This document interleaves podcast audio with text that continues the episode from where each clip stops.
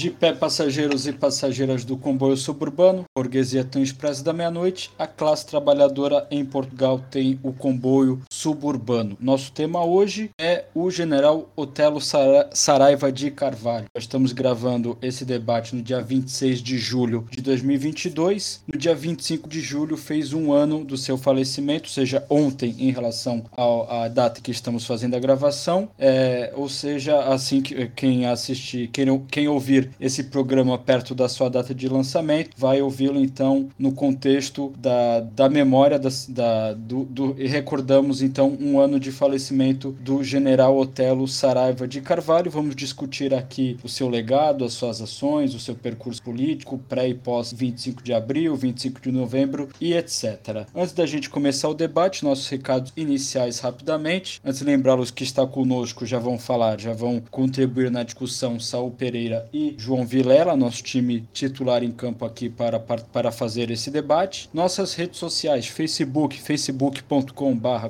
comboio suburbano, Twitter, twitter.com barra comboio suburbano, número 1, algarismo 1, Instagram, comboio suburbano podcast. Estamos em todas as plataformas agregadoras de podcast, Spotify, Google Podcast. Estamos também recentemente adicionamos no Amazon Music e estamos também em outras plataformas. Caso queiram contactar por, por e-mail, é comboio suburbano podcast@gmail.com e tem o um link aí, independente de, de, onde você estiver acessando o nosso conteúdo, o nosso debate, tem um link aí para o nosso grupo do WhatsApp, não um grupo de boa tarde, bom dia, boa tarde, boa noite, não um grupo de conversa, de bate-papo e etc. É um grupo onde apenas nós da gestão do comboio suburbano temos acesso e fazemos lá atualização do nosso conteúdo, disponibilizamos também, é, compartilhamos conteúdos de canais e organizações camaradas é, e apenas para que vocês não percam nada do nosso conteúdo. Campanha financeira temos é, através do YouTube também através da plataforma do Anchor, ou seja, através das plataformas de podcast é possível contribuir financeiramente para a realização do comboio suburbano. Através da plataforma do YouTube, o valor mensal são R$ 2,99 por mês ou R$ 4,99 por mês para nossa audiência brasileira. É, aguardem, então, a gente neste momento tem a parceria com a Borda Mariane, também tem o link aí do perfil da Borda Mariane que é uma bordadeira, tem trabalhos e brevemente vamos sortear para nossos seguidores, para quem contribui financeiramente com, com,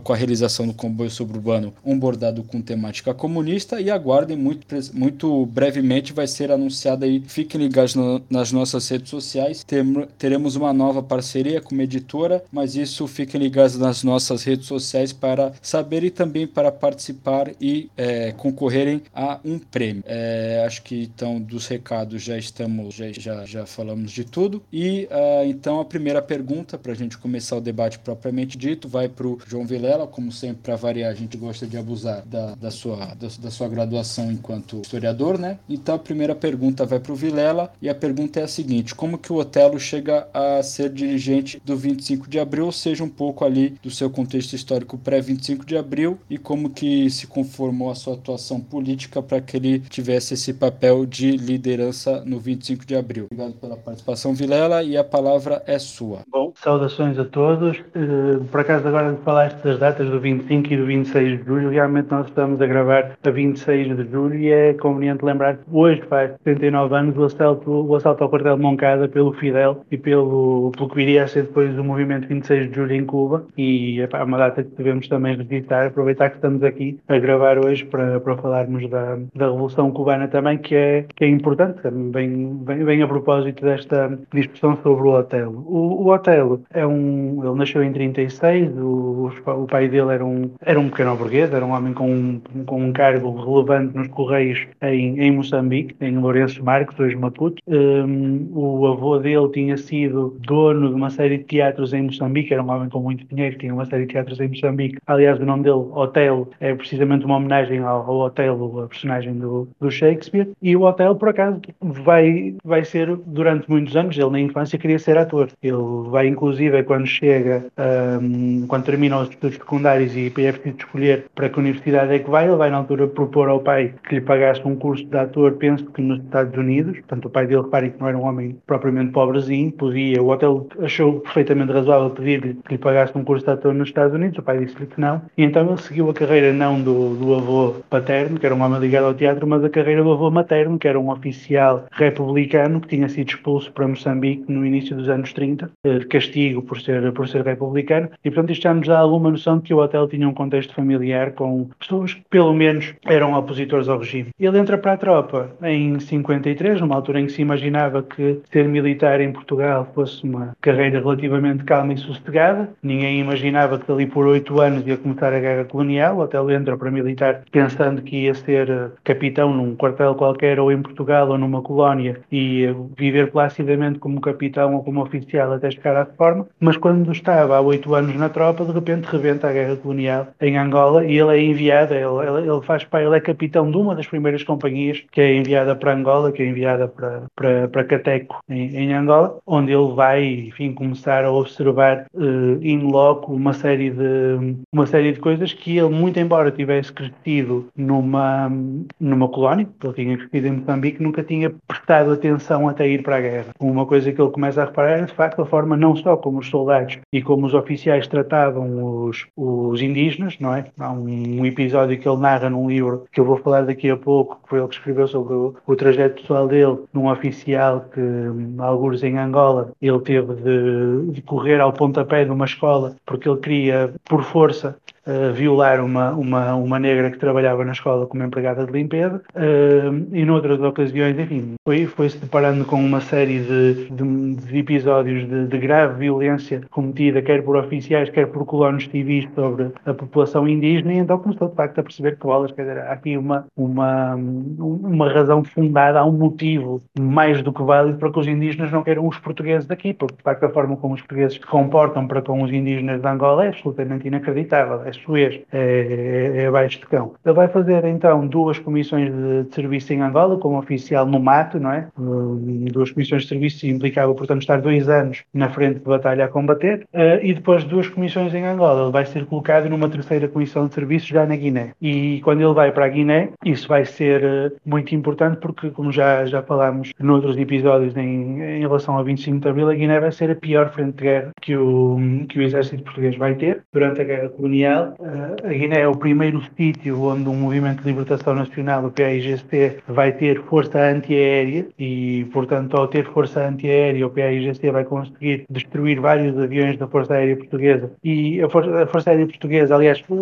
a guerra portuguesa feita em África, dependia muito do auxílio da Força Aérea. A Força Aérea transportava tropas, a Força Aérea transportava mantimentos, a Força Aérea transportava munições. Havia uma. A grande vantagem que, o, que as Forças Armadas Portuguesas tinham em Angola e em Moçambique em relação aos movimentos de libertação era que podiam fazer transporte por ar de coisas e de pessoas e os movimentos de libertação não podiam. Como na Guiné, de repente, os movimentos de libertação têm força antiaérea. A guerra começa a correr muito mal, muito rapidamente. Há uma série de derrotas consecutivas que, que o exército português começa a sofrer, com o hotel, que já vinha mal impressionado da, da guerra dos tempos em que tinha estado de Angola, a, a assistir a tudo aquilo e a pensar que nós temos de, temos de fazer alguma coisa. Nós não podemos deixar que, que esta guerra seja um sorvedor de soldados permanentemente, quer dizer, cada, cada vez que chega um navio com, com, com mil soldados, eu já sei que 600, 700 vão morrer e dos, dos que sobrarem, uma parte vai ficar estropiada, uma parte vai ficar com stress pós-traumático, outra parte vai ficar,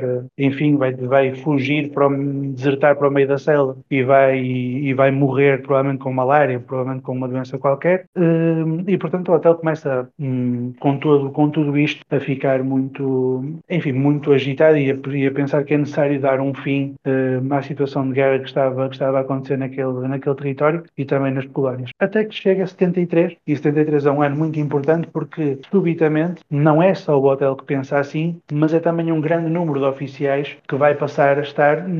não forçosamente contra a guerra, pelo menos contra o regime. Uh, em 73 há uma, uma, portaria que é feita pelo, pelo Marcelo Caetano que, que, estabelece que os oficiais do quadro permanente, ou seja, os oficiais que, tal como o hotel, tinham feito um curso na Academia Militar para ser oficiais, e os oficiais milicianos, que eram basicamente estudantes universitários que tinham tido mal, mau aproveitamento e tinham sido mandados para a guerra com a patente oficial, uh, e de capital mais exatamente, iam passar a ter as mesmas condições de trabalho, o mesmo salário e o mesmo. e estar aí concorrer em pé de igualdade se quisessem subir na carreira militar. Evidentemente, os oficiais do quadro, não tirado um curso de oficiais, não vão gostar de ser equiparados aos, aos oficiais milicianos, vão começar a mobilizar-se por razões que são corporativas, é sério, contra o governo, com cartas de protesto, com, com encontros de, de oficiais, andares de oficiais, que são uma forma de protesto, a forma de protesto possível no quadro do regime. Evidentemente, isso vai fazer com que o regime comece a reprimir esses oficiais e vai fazer com que esses oficiais se tornem sensíveis à opinião de, camaradas de armas que lhes vão dizer nós temos de derrubar este governo, não só porque nos está a prejudicar, mas também por causa da situação de guerra que não tem fim à vista e que nós temos de resolver. O hotel, nesse quadro, vai se revelar não só um oficial muito ativo e muito eficaz na angariação de, de oficiais para participarem do, do, movimento das capitais, que depois será o movimento das Forças Armadas, mas também vai acabar por ser o oficial responsável pela própria operação militar do 25 de Abril, pela, pela Operação Fim Regime. Lucas? Obrigado, Vilela. Próxima pergunta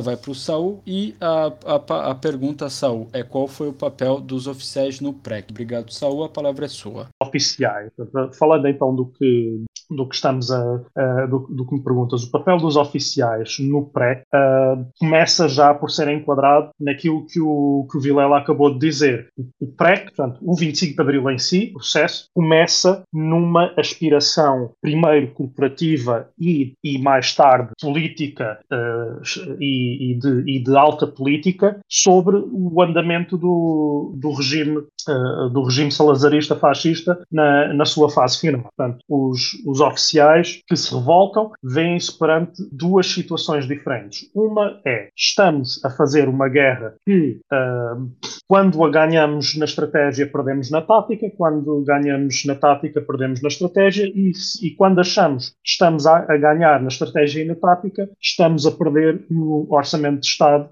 que basicamente uh, estava a inchar de uma maneira completamente desproporcional na, na despesa de guerra, fazendo com que qualquer fantasia de que, e, e, estou a dizer isto porque sei que há, embora não acredito que muitas pessoas que, que, que, defendam essa linha nos estejam a ouvir, mas eu sei que há pessoas que acreditam na tese da vitória militar, derrota política, e, e para essas pessoas o que, eu, o que eu tenho a dizer é que essa vitória militar, se a, a acontecer, aconteceria num contexto de uma despesa tal que o Estado português passaria a ser não um, um Estado que está a fazer uh, uma guerra guerra uh, de tentativa de manutenção de colónias, mas uma guerra de manutenção de colónias que, porventura, tem Estado a popular. Era isso que estava uh, prestes a acontecer. Os oficiais, ao se colocarem nessa situação, portanto, decidem, os oficiais de média patente, ou meio, uma boa parte dos oficiais de média, de média patente, organiza-se para derrubar este regime, conseguem fazê-lo e, a partir do momento em que conseguem fazê-lo, veem-se confrontados com um conjunto de decisões políticas e de andamento de acontecimentos políticos em que têm que se posicionar. E uh, dependendo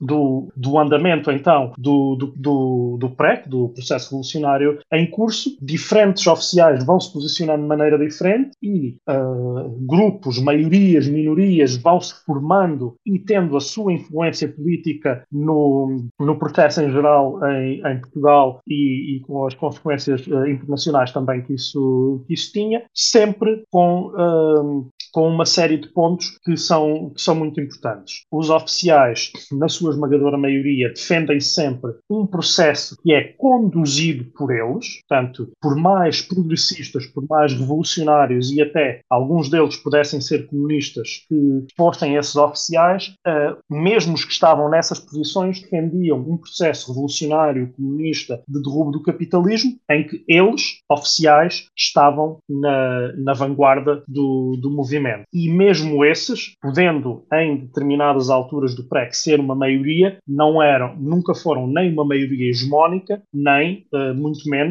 uma, tiveram consenso à unanimidade na, na condução da, da ação do, do MFA. Essa falta de consenso, essa falta de unanimidade, essa falta de hegemonia é o que leva a que, a certa altura, uh, a unidade política do MFA se começa a revelar inexistente, os diferentes uh, grupos vão se, vão se confrontando quase sempre politicamente, embora portanto, nos diferentes golpes que vão existindo há, há elementos do, do MFA que se posicionam de um e do outro lado, ou mais tendencialmente para, para um lado ou, ou para o outro, mas os, um, os oficiais, ao longo de, de todo esse processo, vão sempre tentando conduzir um processo que eles achavam ser, uh, alguns deles achavam ser revolucionário, mas tinha que sempre manter a ordem, manter a disciplina, manter a hierarquia militar, manter as instituições, de tal maneira que não houvesse sequer, por exemplo, uma ruptura com a NATO uh, ou uma ruptura com, com o posicionamento de, de, Portugal em termos internacionais, em termos, em termos diplomáticos. Ora, isto chega a um limite, que é o 25 de novembro, e, uh, portanto, quando as coisas chegam a um limite, uh, quando um processo revolucionário chega a, ao seu limite material e o, a classe trabalhadora, o proletariado, não está armado, e, nomeadamente, quem está armado, que até tinha algumas ideias ditas favoráveis à classe trabalhadora, tem como, como perspectiva de que deve ele próprio, os tais oficiais, conduzir o processo. A consequência, digamos, natural é exatamente aquela que nós conhecemos, que é uh, a vitória da burguesia no, no 25 de novembro. Portanto, é, isso acaba por acontecer e agora uh, eu falo dos oficiais, uh, embora, embora se possa apontar algumas, algumas destas limitações ao próprio Otelo, há muita coisa que não, que ele se posiciona sempre como exceção e sempre como querendo uh, manter, conduzir um processo uh, ao longo do ao longo do pré que uh, não fosse tão limitado, não fosse tão uh, tão subjacente às, às intenções da, da pequena burguesia e de uma transição para uma democracia liberal, ele vai tentando isso, mas sempre nesse tal limite de um processo conduzido por oficiais, conduzido por militares e numa certa noção de, de alguma ordem, de alguma manutenção da, da ordem. depois isso leva a que a figura em si depois uh, acabe por agrupar outras ideias uh, à, à, sua volta uh, que vão um pouco para, muito para além daquilo que o, que o PREC chegou a ser, exatamente porque é, foi uma das pessoas que quis levar o, o PREC para, para além do que, aquilo, que ele foi. Mas, mais uma vez, ele, dentro da classe dos oficiais, uh, a única, o único momento em que há um enorme consenso é na ruptura com, com o regime, dentro da classe dos oficiais revoltosa. Conseguem fazê-lo, organizam-se para tal, organizam-se para uh, fazer um, uma, uma, governação interina e, eventualmente, uma transição de, de, poder, mas a partir daí não há, não há esse, esse consenso, essa, essa unanimidade. Há sim as oscilações políticas dentro desse dessa classe, que por ser uh, em si uma classe intermédia, é acaba, uh, infelizmente, no, no, final do processo, por ceder a, às, uh, a, uma transição para a ordem e a uma transição para uma ordem que não demasiado o processo político internacional e, e, mesmo o processo de continuidade do capitalismo em que, para o qual Portugal acabou por se encaminhar. Então, vou começar então por explicar o que foi a vida do hotel no próprio 25 de novembro, para, porque ela permite depois compreender muito do que foi o processo seguinte. E, e aí, basicamente, dar razão a tudo aquilo que o Sul estava a dizer até agora, no, no, quando chega ao 25 de novembro, em que de facto há uma grande mobilização popular contra o, o golpe que estava a ser levado a cabo em Lisboa pelo, pelo Jaime Neves e pelo, e pelo Ramalhianos, não é? o Jaime Neves no terreno, Ramalhianos como comandante, como mastermind do, do golpe de 25 de novembro. Uh, na margem sul, sobretudo em Almada e no Barreiro, há duas tentativas da população operária de ir bater à porta dos quartéis para pedir armas. Eu disse, peço desculpa, não é só em Almada e no Barreiro, também aconteceu nas Vendas Novas, também aconteceu em Setúbal, enfim, há, em toda a cintura industrial de Lisboa uma série de mobilizações em que os trabalhadores, os operários, vão bater às portas dos quartéis pedir armas para poderem ir tirar de esforço, para poderem ir combater o, as tropas do Jaime Neves e do, e do Ramalhianos a Lisboa, e todos os quartéis recusam entregar entregar-lhes armas, inclusive o quartel do Forte Almada, onde, enfim, já foi mais do que uh, escalpelizado pelos, pelos, protagonistas da época. O, o, comandante do Forte Almada telefonou para o Hotel Saraiva de Carvalho pessoalmente a saber se podia entregar armas aos operários e as palavras do hotel são nenhum canivete, não é? O célebre nenhum canivete, não, não, de, não é para dar armas aos operários, as armas são para ficar nas mãos dos militares e para serem dirigidas pelos militares neste processo. Se elas caem nas mãos de civis, isto pode criar um problema complicado. Aliás, já, já durante a preparação do 25 de Abril, isso é uma coisa, enfim, é um daqueles pontos em que a gente tem que, reconhecendo todos os meios que o hotel teve, fazer críticas necessárias também à forma como ele, como ele atuou. Uh, quando há a preparação de 25 de, de Abril, uh, já nesta altura havia um conjunto de objetivos militares para o dia do golpe, para os quais o, o hotel e os oficiais que estavam com ele não tinham efetivo militar suficiente, eles tinham um número de soldados que não permitia cumprir um conjunto de objetivos militares, entre eles uh, assaltar a sede da PIR e libertar os presos das, das cadeias políticas, e houve, houve, houve oficiais que propuseram na reunião do, do movimento dos capitães para essas operações, assaltar a sede da PID e tirar os presos da cadeia, se distribuíssem armas a forças civis que pudessem ir a essas forças civis fazer essas operações e o hotel recusou terminantemente. Ele nunca quis que no quadro daquela revolução houvesse de repente um grupo de civis armados que pudesse depois criar um problema de restauração da ordem e isso é uma coisa que nós devemos, uh, não devemos esconder num, num, trabalho destes e, enfim, é uma crítica merecida àquilo que o hotel, que o hotel fez. É, é uma atitude normal num oficial do, do exército uh, português, quer dizer, um homem, reparemos, é um homem que vem de uma família pequena ou burguesa, ou até mesmo burguesa, uma família abastada, um homem que é oficial do exército que fez três comissões de guerra. Já muito tinha avançado a consciência dele para ele ser um antifascista e para ele ter tomado armas contra o fascismo, coisa que nem venerai não feito muitas das vezes. Uh, teve de vir lá o, o, o, triste capitão do meio do mato da Guiné para fazer uma coisa que nenhum general tinha tido coragem e hombridade de fazer durante 48 anos de ditadura. Portanto, já, já muito avançada estava a consciência dele. Mas, em todo caso, no 25 de novembro ele tem esta, esta atitude, não distribui armas, mas o movimento popular não desapareceu por causa disto. E ainda assim, o movimento popular continuou a ter muito carinho e a ter muita, muito apreço pela figura do Hotel Saraiva de Carvalho, porque tinha sido homem que tinha feito o 25 de Abril. De tal maneira que, em 76, o Hotel vai concorrer a Presidente da República e vai ficar em segundo lugar, logo atrás do Ramalhianes, uh, com 800 mil votos, que é uma votação muitíssimo expressiva no, numas presidenciais. Uh, e, a partir do momento em que ele concorre a Presidente e tem esta votação maciça, uh, o Hotel vai, enfim, de alguma maneira ser levado ao colo por um setor da, da extrema-esquerda, não é? que, que considera que o Hotel pode ainda assim ser uma, uma, uma garantia, depois do 25 de novembro, de que não se perde completamente a revolução, não há uma institucionalização definitiva de uma democracia burguesa, se pode ainda assim, mesmo tendo havido a derrota do 25 de novembro, conquistar posições institucionais que permitam uh, relançar o processo revolucionário e o Hotel poderia ser, na perspectiva desse setor da extrema-esquerda, a figura que se pegasse à presidência da República, se pegasse, a, enfim, a um lugar qualquer importante na, na política, poderia relançar o, o processo. Não conseguiu fazê-lo porque não ganhou as eleições de 76, tenta concorrer novamente nas eleições de 80 uh, a Presidente da República e aí já tem uma votação absolutamente miserável, teve 80 mil votos, 10% dos votos das eleições de 76, o hotel estava claramente a perder prestígio popular, de, tinha perdido, aliás, muito prestígio popular em, em apenas 5 anos, e, um, e esse prestígio popular que ele perdeu, que não lhe permitia ter um,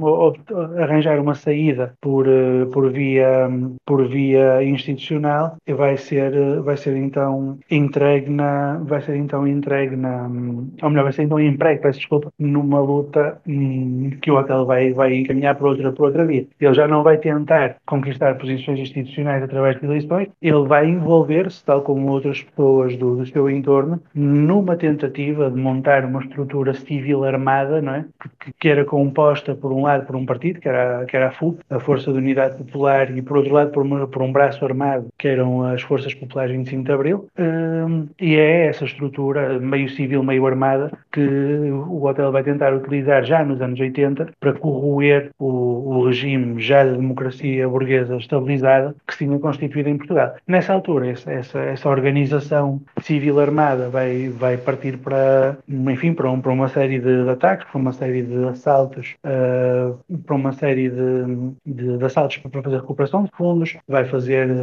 vai abater um diretor da, adjunto da Polícia Judiciária, se não estou em erro, dos serviços prisionais, aliás, o, o Branco, vai também nessa altura fazer uma série de ações de justiçamento de, de patrões que, que, tinham salários em atraso ou que tinham, enfim, que não, que não atendiam às reivindicações dos sindicatos naquela região. Esses patrões são, são agredidos, esses patrões são executados e, no entanto, aquilo que vai acontecer é que, como já tinha passado o grande elan de, do PREC, esta luta contra, esta luta feita de, de forma uh, armada pelo, pelas FP25, mais do que galvanizar as massas e fazer com que elas adiram a um processo de, de insurreição popular contra o regime que estava estabelecido, vai ser transformada num pretexto para, enfim, para, para desmerecer a figura do hotel. É nessa altura, como estávamos a discutir há pouco, que o hotel perde a patente general e passa a ser tenente-coronel, e no quadro desse,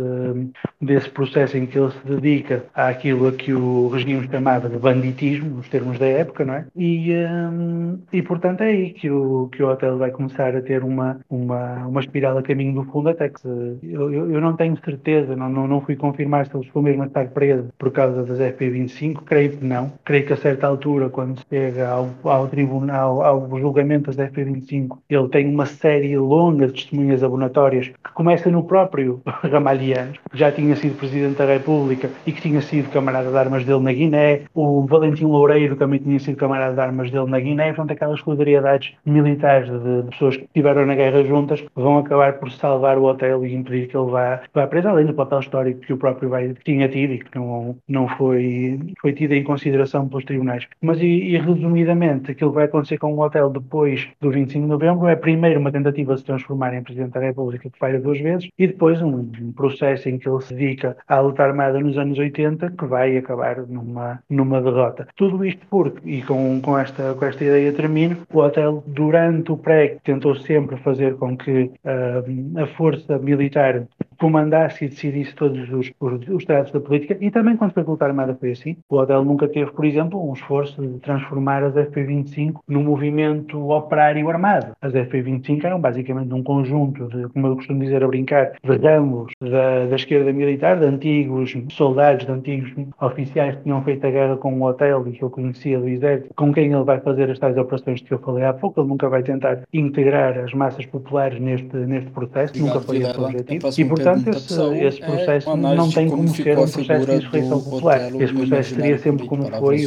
uma, a luta de meia dúzia de justiceiros uh, que facilmente seriam como foram apanhados e presos pela, pela polícia. Uh, e, portanto, o Otelo era um homem com boas intenções, mas precisamente porque nunca deixou de ser intimamente um oficial de exército, tinha muito medo das massas e esse medo das massas depois levou a que ele não pudesse ser politicamente efetivo a figura do Hotel Saraiva de Carvalho no imaginário coletivo é, acaba por depender muito de, de que classes, eh, classes sociais eh, é que estamos a falar quando, quando perguntamos eh, o que é que Portugal, o que é, qual é a memória de Hotel Saraiva de Carvalho para Portugal. E como, como qualquer outra pergunta deste tipo, os centro-liberais, os demoliberais procuram uma espécie de resposta que seja supostamente uma, uma verdade suficientemente equilibrada, não para ser, uh, para, para, ser uma verdade absoluta, mas para que se possa considerar uma, uma resposta final a esta pergunta. E uh, quem, quem analisa uh, a realidade a partir da, da luta de classes procura a resposta que é exatamente de que classes é que estamos a falar. e aqui é fácil perceber, em termos políticos, em termos de, de, de posicionamentos mesmo dentro da, da política eleitoralista parlamentar portuguesa, uh, onde, é que, onde é que se posiciona mais ou menos uh, as opiniões, o legado, uh, a memória que fica de Hotel, de Hotel Saraiva de Carvalho. Para a direita, portanto, assumimos aqui em termos de em termos, em, em, termos de classe para os latifundiários ou os seus descendentes ou os seus defensores, para os grandes industriais e mais uma vez os seus descendentes e os seus, os seus defensores e as camadas mais reacionárias da, das classes intermédias, Hotel Saraiva, de Carvalho é um monstro, é uh, um, um ativista, um fulano que uh, pegou em armas para acabar com um regime que já estava podre por si só e que acabaria por ter uma, uma transição democrática uh, uh, normal, perfeitamente normal, tal como outros países tiveram, e que depois, para além disso, para além dessa, desse atrevimento, ainda teve o atrevimento de voltar à luta armada depois, já quando Portugal, imaginemos, já era democrático. Portanto, esta é portanto, os, os dois grandes crimes que apontados, não crimes no, no sentido mesmo judicial, porque aqui o percurso judicial de, do, do hotel é, é realmente tão confuso como aquilo que o, que o Vilela esteve, esteve a dizer antes de mim. Chega a ser difícil perceber em perspectiva se ele esteve preso, se não esteve, uh, embora sejam coisas que, uh, é, em termos uh, factuais, estão, estão registadas, mas o andamento das coisas foi de tal maneira que às vezes não, não, não se percebe bem pela, pela memória histórica popular, simplesmente. entre prisão, condenação, amnistia, amnistia por crimes morais, mas não por crimes de sangue, condenação, uh, juízes que dizem que, que, que ele pode, os, as FP podiam ser responsabilizáveis, mas não alguém em específico por essas, por essas ações. Portanto, há todo um conjunto ali de, de situações que tornam, uh, que uh, põem uma névoa nessa, em, todo esse, em todo esse percurso. Mas isto então para, uh, para caracterizar essa memória dentro de, de, de uma classe de classes sociais que a nós não nos interessam nada, basicamente, cuja opinião uh, todos nós dispensávamos ouvir, mas que infelizmente temos que sistematicamente ouvir. Portanto, para, para essas classes sociais, sim, ele é um monstro, um fascínio, uh, um assassino, uma série de outras, de outras uh, coisas bonitas. E, e, aqui, com todas as críticas legítimas que, que o Vilela já fez ao movimento e, a, e, às ações que são feitas na altura, há algumas ações que de facto são, são, lamentáveis, há, há mortes que não se conseguem explicar na, naquele processo e há outros que uh, já deviam alguns aninhos à Terra quando, quando lhes chegou, quando lhes chegou uma encomenda trazida, de, trazida, trazida numa bala pelas FP25. Há, há aí gente que Uh, se foi as FP que, que os liquidou, é uma pena não terem sido liquidados uh, antes durante o, durante o pré. Haverá, obviamente, uh, casos, casos que não são assim, que se lamentam, como se lamenta qualquer violência política que, não seja, que não seja corretamente direcionada quando acontece. para as classes intermédias e os setores ligeiramente mais avançados das classes intermédias, a posição sobre o hotel já começa a ser mais complexa. Os setores mais reformistas uh, contam-no como alguém que uh, teve um papel importante ao organizar o 25 de Abril, mas que se descontrolou mais tarde. Portanto, é essa, uh, até há muito esta pessoalização do processo do PREC na, na figura do hotel. Portanto, quando o hotel começa a dizer que há uma série de personagens que merecidamente deviam, deviam ir fazer um determinado tipo de atividade numa determinada uh, praça de touros em Portugal, uh, nomeadamente em Lisboa. Quando ele, quando ele diz isso, por exemplo, é, é apontado como um exagero, como uma, como uma deriva uh, incompreensível do, do PREC. e essa, quem está mais posicionado aí nessas, nas classes intermédias acaba por ter essa, essa posição mais, mais intermédia, digamos assim, de que é uma personagem importante, mas que também comete uma série de erros, uma série de crimes que não são perdoáveis e isso tudo são só contextualizados. Agora, se há uma classe em Portugal que de facto uh, o veja como uh, simplesmente alguém que, que fez aquilo que tinha que fazer quando foi necessário fazer e, cujas, e cujos erros e limitações se deviam simplesmente à sua posição de classe e à sua posição uh, institucional a nível de, das Forças Armadas, haverá classes, haverá setores da população que, que, pensam assim e, e, devia haver mais e, e, devíamos trabalhar para que, para que a figura uh, do, do hotel seja vista cada vez mais como alguém que uh, viu a realidade uh, como, ela, como ela era quando muitos outros, como o Bilal esteve a dizer, os tais generais não foram capazes de, de pôr fim à, àquele, àquele regime podre. Portanto, ele teve essa, essa capacidade de ver, de ver o, que, o que estava a passar e de encaminhar o fim do regime e neste caso da, da guerra colonial, uh, alguém que tinha uma visão uh, para, para as classes trabalhadoras em Portugal que, embora uh, pudesse não ter a melhor maneira de a concretizar, se fosse a melhor maneira teria sido bem sucedida, mas que tinha essa visão e quis concretizá-la, e alguém que deve ser recordado pelas classes, pela classe trabalhadora, pelo proletariado, por todas as pessoas que têm que trabalhar para viver em Portugal, todos aqueles que, que não descendem ou que não estão das,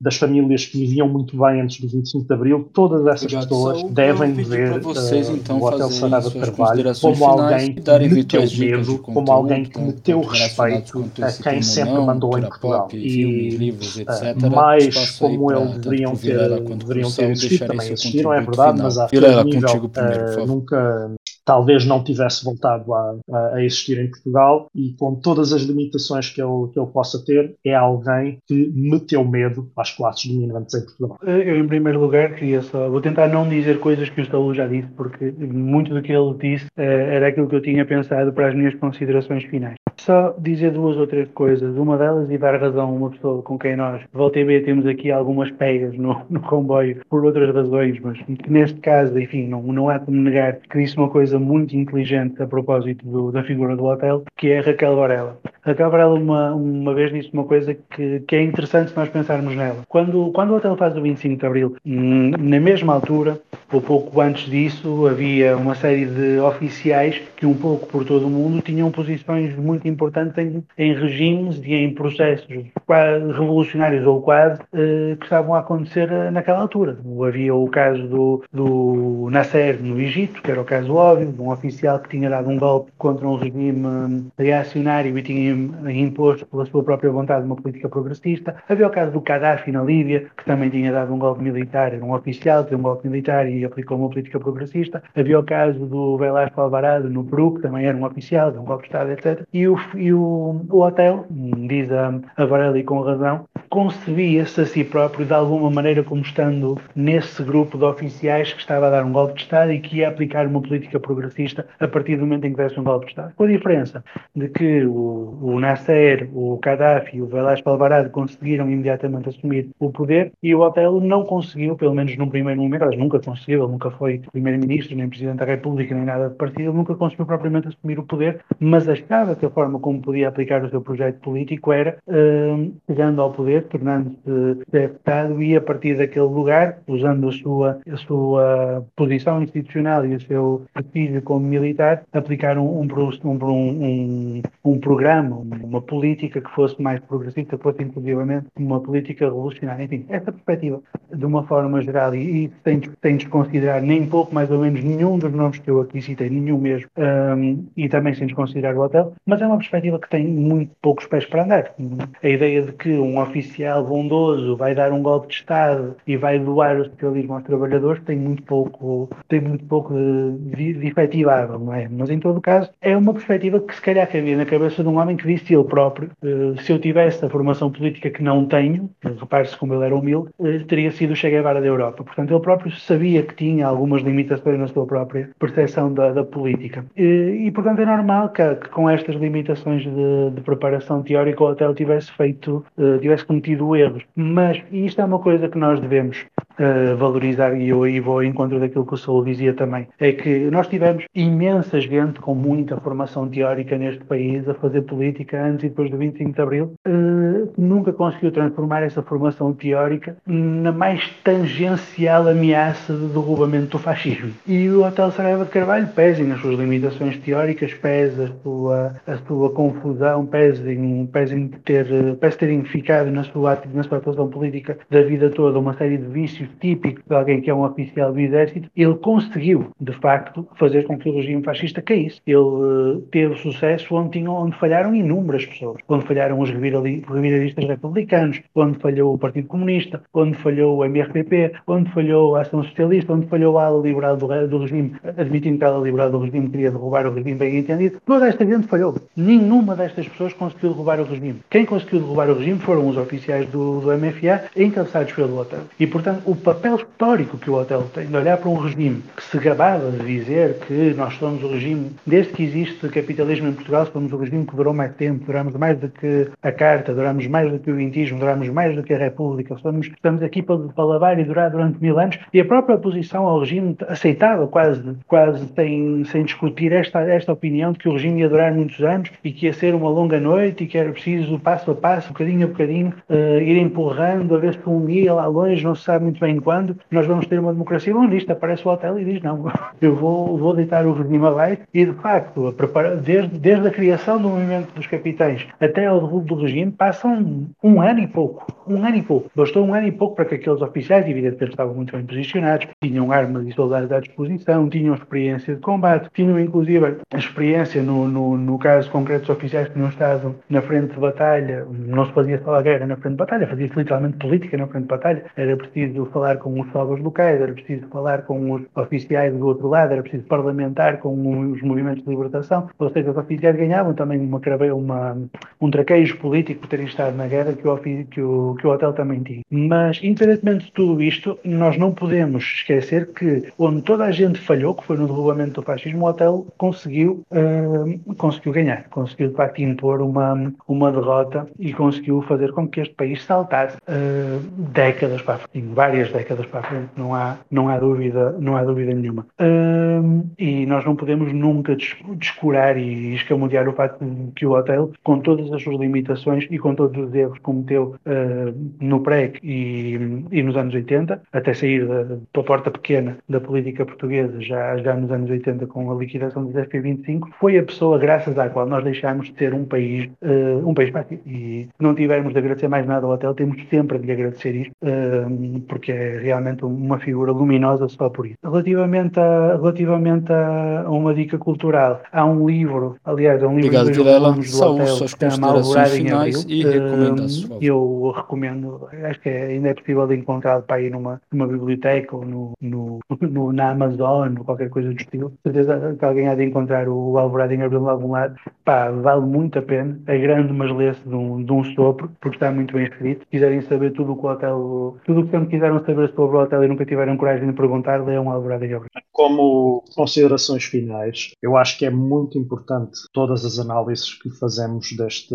destes processos uh, serem, uh, tal como nós vamos tentando fazer aqui um, nos textos que escrevemos e, no, e, nos episódios que gravamos, serem uh, não demasiado pessoalizadas e não moralistas quando falamos das limitações dos processos e das limitações de, de determinadas personagens. Portanto, quando dizemos que Hotel Saraiva de Carvalho não conseguiu levar uh, os seus objetivos avante em, em, termos revolucionários, em termos políticos, não estamos a dizer que isso derive de uma falha dele enquanto pessoa. Portanto, há uma série de processos em Portugal que, que ocorrem relativos à, à posição de Portugal na, eh, na NATO, à, ao estado em que estava a, a, política externa da União Soviética na altura, uh, mesmo voltando a insistir, não em termos de personalidade ou de características uh, morais e éticas da pessoa, mas em termos de posicionamento de classe posicionamento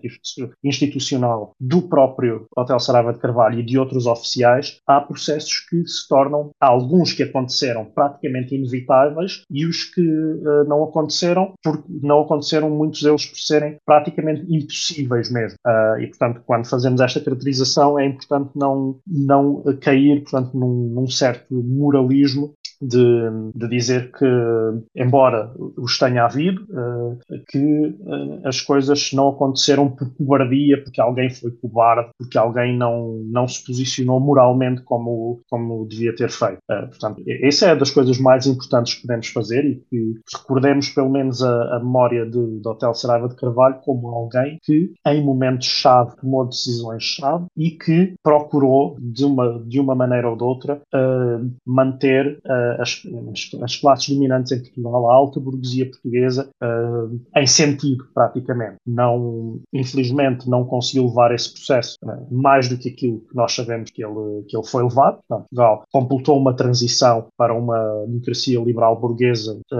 perfeitamente integrada no, no Ocidente. a presença da NATO nunca foi, nunca foi posta em causa e depois todo o processo de adesão à União Europeia. Tudo isso porque uh, também forças muito mais fortes do que um movimento de oficiais uh, do Exército em, em, Portugal se posicionaram para, isso, para que isso assim acontecesse. Quanto a, a dicas culturais, nunca é demais ler o, o Abril Traído quando queremos uma, uma posição de classe lúcida sobre esta, sobre esta situação, sobre todo este processo do PREC, quando queremos saber, um, ver uma análise uh, que procura exatamente saber quais são as classes sociais que se veem ou que são representadas cada uma das, das fações que se manifestam e que existe politicamente durante o PREC, portanto isso é, isso é importantíssimo, uh, para obras uh, que, em termos narrativos, nos dão uma visão até interessante sobre até o pós-PREC, mas também, o, o também uh, de consequências do PREC. é uma obra que, foi bastante popular a certa altura, mais tarde caiu talvez um, um, pouco em, não digo em desgraça, mas já quem não, não gosta assim tanto, mais uma vez aquelas tais classes que acham que que o hotel era, era muito mau, que é a descoberta de uma conspiração do jornalista alemão Gunther Wallraff. Esse, esse livro é um livro fantástico sobre uh, a maneira como uh, a direita em Portugal, no, no pós-25 de Abril, procurou efetivamente uh, não a transição para uma democracia liberal burguesa como aquela que foi feita, mas sim algo ainda mais reacionário que isso, ainda mais recuado do que isso. portanto, tinha força, ou achava que tinha força exatamente para fazer isso, uh, não o tinha, e, e, por isso também é que uh, ela é praticamente substituída por uma direita liberalizante, onde estes elementos mais reacionários se escondem, uh, e se escondem muito mal, mas se escondem, e portanto temos essa, essa história em que podemos pelo menos perceber que pelo menos uma parte da direita em Portugal foi derrotada durante estes processos. Esse, esses que criam esse,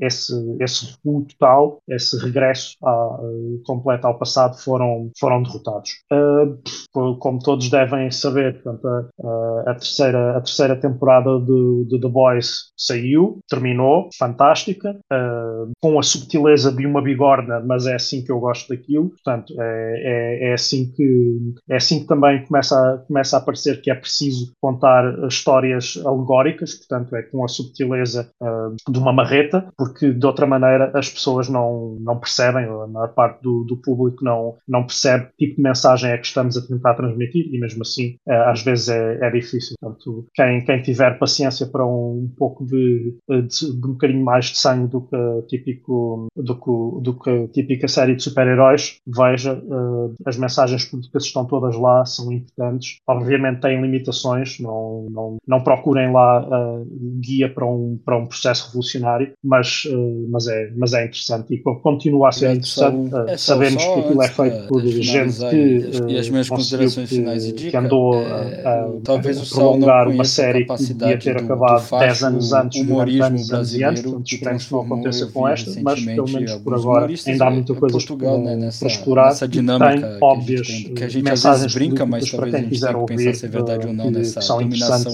algum grau de dominação cultural. Que neste conteúdo elas, uma presença cultural assim que o Brasil tem em Portugal, mas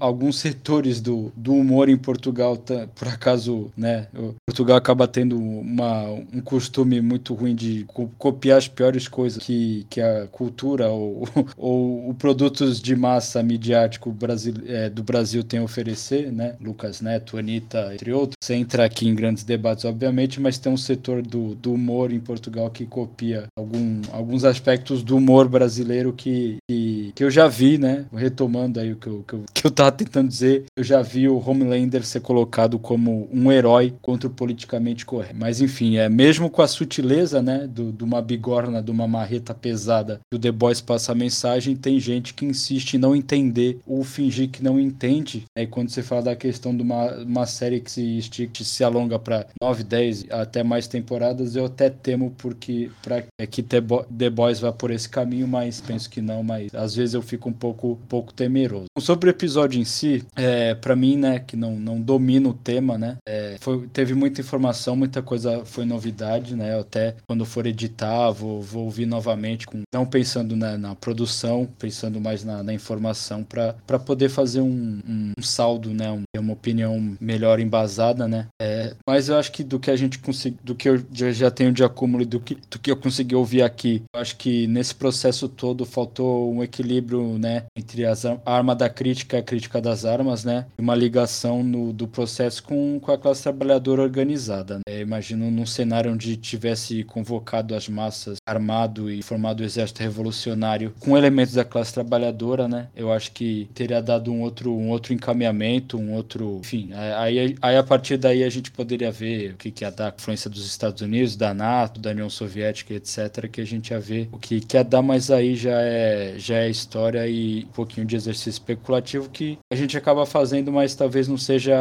saudável. A gente faz, acho que nesse processo todo não tem como falar da. Quando a gente fala do envolvimento da, da classe trabalhadora, é inevitável falar do, do papel do PCP, né? Que é da, da minha parte indiscutível mérito de, de ter existido e resistido durante o período do fascismo, mas durante o pré, que a partir do 25 de abril, na minha opinião, o caminho não foi né, nisso que a gente estava falando, de envolver as massas, a classe trabalhadora organizada para o caminho da revolução. Né? É, então, se por um lado tinha essa, essa, esse setor militar mais avançado querendo levar o caminho, a, a coisa também tinha os setores da classe trabalhadora que, vendo a sua incapacidade de conduzir o processo, depositavam as suas esperanças, as suas forças, que os, as Forças Armadas fizessem isso, né? ou então a PCP, que, que na minha opinião, caminhou no sentido de, de consolidar o regime democrático, liberal, burguês e etc. É, arriscando até falar que houve um, um, que o processo que o processo se avançasse mais fosse sabotado, né? Acho que se juntasse essa, esses dois elementos, talvez a coisa teria ido para um, um, lado, enfim, pelo menos teria se tentado, né? Como a gente está falando em tentar, eu acho que, que o Otelo se equivocou, mas se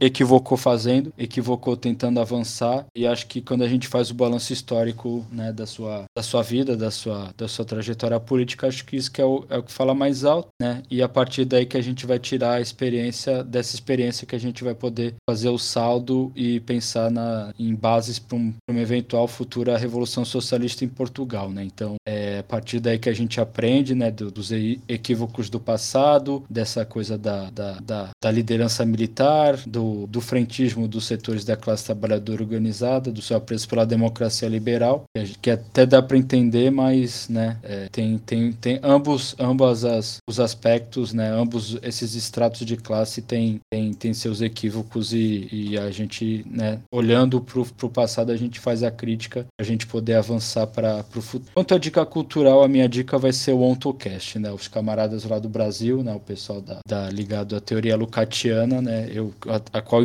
inclusive eu desconheço praticamente totalmente, mas os camaradas do OntoCast estão, assim, com uma produção de conteúdo espetacular e de uma qualidade absurda, assim. Então, quem ainda não conhece, mesmo da nossa audiência portuguesa, que deve ser a maioria que vai ouvir esse episódio, é, vão lá no, no OntoCast. O OntoCast tá, tá maravilhoso, tá muito bom. Tem, tem muito conteúdo lá, muita coisa, com, com, de forma feita muito séria, científica mesmo, sem ser maçante. É um conteúdo de podcast, é um conteúdo para ouvir transporte, para ouvir, enfim, fazendo as tarefas diárias, de repente até no trabalho, mas é uma coisa que agrega muito, tem muito, muita qualidade naquela produção e a gente, enquanto produtor de conteúdo também aqui, esse lado do oceano, é, só tem, eu pelo menos só tenho elogiar e, e, e reconhecer que é, tendo